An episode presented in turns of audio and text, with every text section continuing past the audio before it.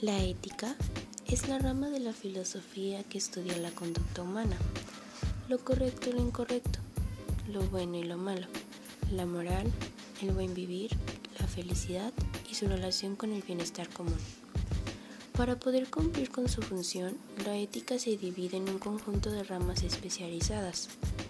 La ética normativa, que consiste en las teorías que estudia la axiología moral y la deontología.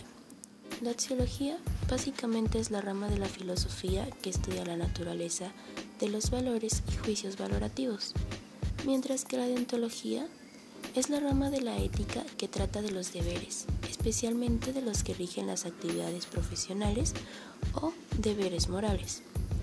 La ética aplicada hace referencia a una parte específica de la realidad, así como son la bioética y la ética de profesiones. La bioética es el estudio sistemático de la conducta humana en los campos de ciencias y de la atención de la salud. En cambio, la ética profesional hace referencia al conjunto de normas y valores que mejoran el desarrollo de las actividades profesionales. La ética estudia la moral y determina lo que es bueno o lo que es malo. Es la ciencia del deber actuar y del deber pensar.